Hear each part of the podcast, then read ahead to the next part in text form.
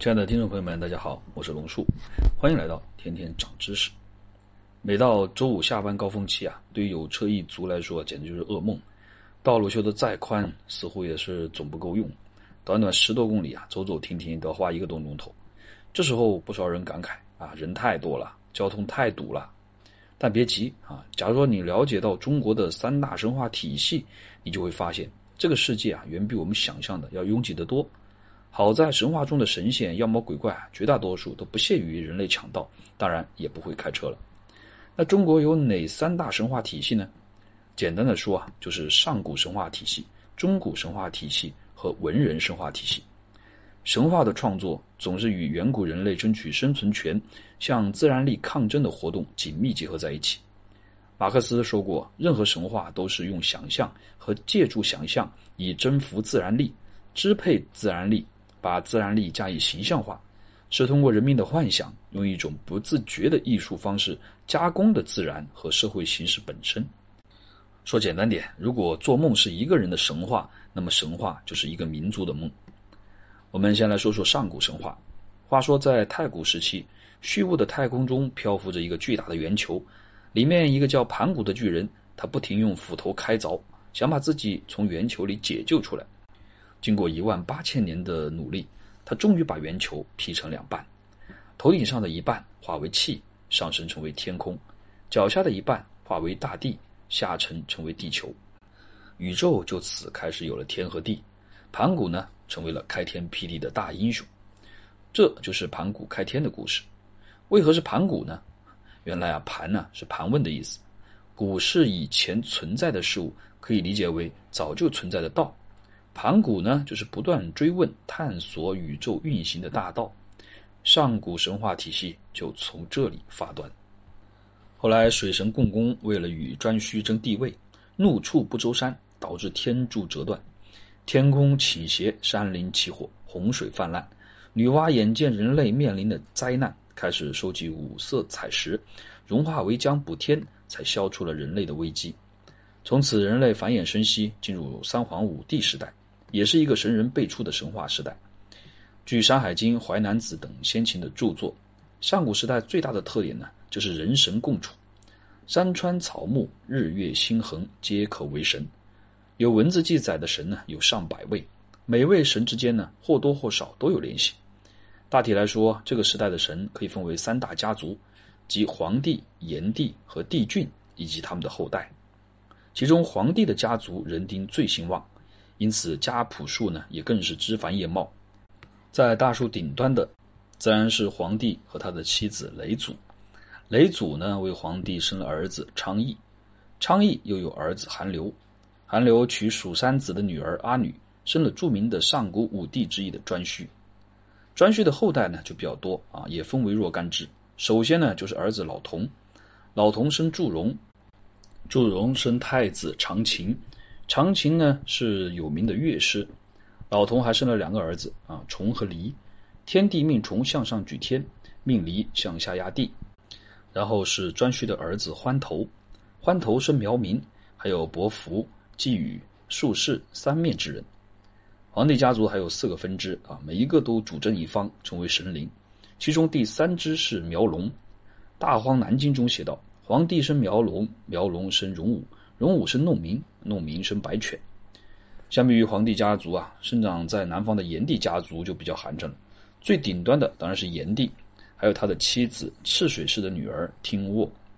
炎帝的后裔只有三支，但其中一支很有名望，那就是炎居。炎居生桀病，桀病生细气，细气生祝融，祝融降处于江水生共工，共工生树气，树气生方颠，弑父土壤以出降水。共工生后土，后土生耶民，耶民生岁时有二。后土还有一个儿子叫信啊，信呢又生了夸父。其中呢，祝融是火神啊，还有说法是祝融是皇帝的后代。共工是水神，后土是幽冥之神，夸父呢就是那个追赶太阳半路上渴死的家伙。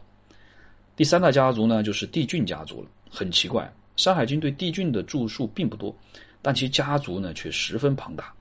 家谱的顶端肯定是帝俊了，以及三个美丽的妻子羲和、长羲和娥皇。羲和呢为帝俊生了十个太阳，长息呢为帝俊生了十二个月亮。大荒南经中写道：“有人三生，帝俊妻娥皇，生此三生之国，尧姓、蜀氏、始四鸟啊，三生又生了义君。帝俊家族另外还有四个分支，其中一个很是有名，那就是后稷。后继为了播种白骨从天而降，后继的弟弟呢叫台喜，台喜生了叔君，叔侄俩一起播种白骨，从而开启了农耕时代。好了，以上呢就是上古神话里面涉及到的神。我们再来看看中古神话，也就是西汉末年张道陵创立道教开始，逐渐形成的道家神话体系。道家神话体系呢，完美的吸收了上古的神话体系，并将此改造形成更为庞大的体系。要想理清楚这个神话体系啊，我们可以从《封神榜》和《西游记》中寻找答案。第一位神仙呢是创始元灵，与上古神话一样，在宇宙诞生之初呢，有一个元灵，灵窍初开。渐具神智，他没有形象，也没有肉体。经过漫长的修炼，终于功德圆满，收了四个小生灵做徒弟，各自教他们一门法门。老大红军老祖呢，修了玄清气；老二浑坤祖师呢，修了玄灵气；老三女娲娘娘修了玄空气；而老四陆压道君修了玄冥气，合之则为清灵空明。红军老祖收了三个徒弟。也就是三清，道德天尊太上老君，元始天尊盘古，灵宝天尊通天教主。太上老君天纵奇才，在师傅红军老祖的指导下，竟然修出了太玄清气和玉玄清气以及上玄清气三种境界，凭此创立了道教。而且啊，太上老君创立了道教以后呢，主修炼丹，因为法门独特，传人难寻，只有一个门徒。就是渡厄真人，后人尊称为玄都大法师。元始天尊呢，主修玉玄清气，一手创立了禅教啊，弟子无数，有以玉虚十二门人为最。其门下徒弟有广成子、赤金子、玉鼎真人、太乙真人、黄龙真人、文殊菩萨、普贤菩萨、观音菩萨、灵宝大法师、巨留孙、道行天尊、南极仙翁、云中子、姜子牙、申公豹等等。而通天教主呢，则修出了上玄清气，创立了截教，门下弟子有二十四星宿、雷公电母、普天星象等。再说魂坤祖师修玄灵气啊，弟子无数，什么牛鬼蛇神呐，只要是生灵，那就是来者不拒。其中最得意的两个弟子啊，大弟子唤接引道人，二弟子唤准提道人，两人一手创立了西方教。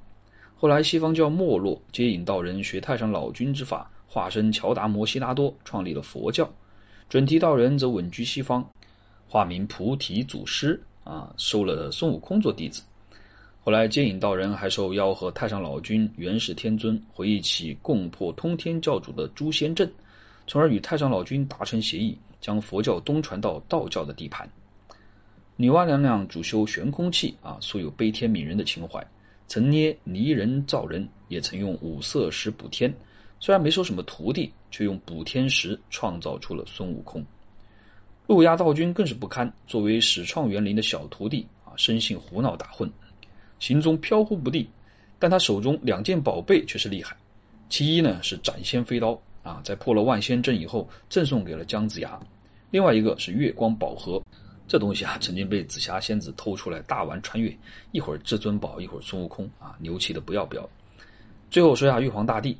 在中古神仙体系中啊，玉皇大帝呢是三清的化身，属于第四代神仙。但在《西游记》里面呢，他却是众神之神，这是为什么？